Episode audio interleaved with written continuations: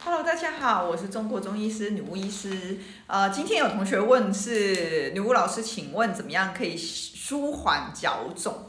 那脚肿这件问题哈，基本上女性都非常非常在意。但是很多人用的方法，我目前看到网美的各种方法，基本上都离不开就是可能用发汗的方式。发汗方式，比如说贴那个我不知道是什么贴，然后贴在脚底，然后隔天会消。呃，还有抬腿。但是其实哈，你们可以去做对照组。不抬腿跟抬腿其实没有太大差别，我必须要说，你可以试试看就知道哈。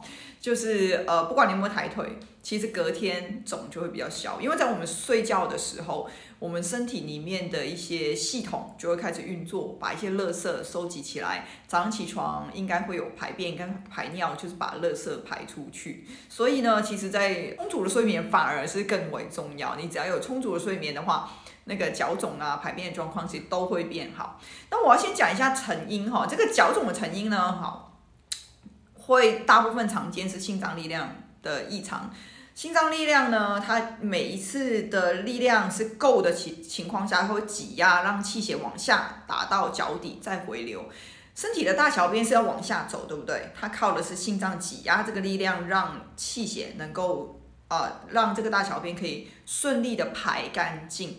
那通常是因为心脏力量的不足，造成小便排不干净，这个水就会累积在下半身。因为水的片性就是往下流的嘛，哈，所以如果你的呃下半身的水没有排干净，呃小便没有排干净的话，它就会往下流，就会到脚，就容易有脚水肿。所以通常我们真的要在根治的部分，哈，在体质方的处理上，通常会加强心脏力量，这是第一个。第二个就是用一些利水的药，哈，把小便利掉。那当心脏力量加强，然后又加强了水往下从小便出去的力量的话，脚肿就很容易会消失，而且通常是比较偏根治的。因为你如果用呃一些热敷的方法，或是抬腿，通常是我今天可能消，但是隔天会回来。但是用体脂肪的情况下，把根本的心脏力量加强跟利小便的方法来说的话。通常就是好了也就好了，就不会再回来这样子。当然也要看严重程度啦，呃，严重程度会决定你这个体脂肪治疗的时间的长短。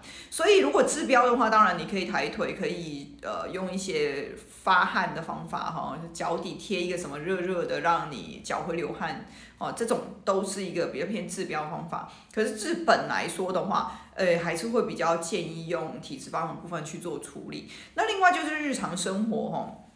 呃，因为很常见是水的停滞，所以我极度极度建议就是平时生活上，第一个喝水要减少，因为你水减少就会减少了停水的量嘛，哈，你废水排不出去的那个水也会减少嘛，哈，这是第一个，减少喝水。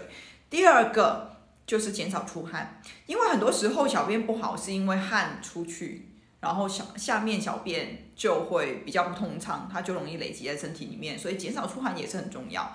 但是减少出汗常常呢，又跟阴血消化系统堵塞造成的热，所以水才会从汗出去有关系。所以呃，刚刚提到这一些都偏治标一点，然后治本其实还是体质方的部分，你会发现好了之后就不会再回来。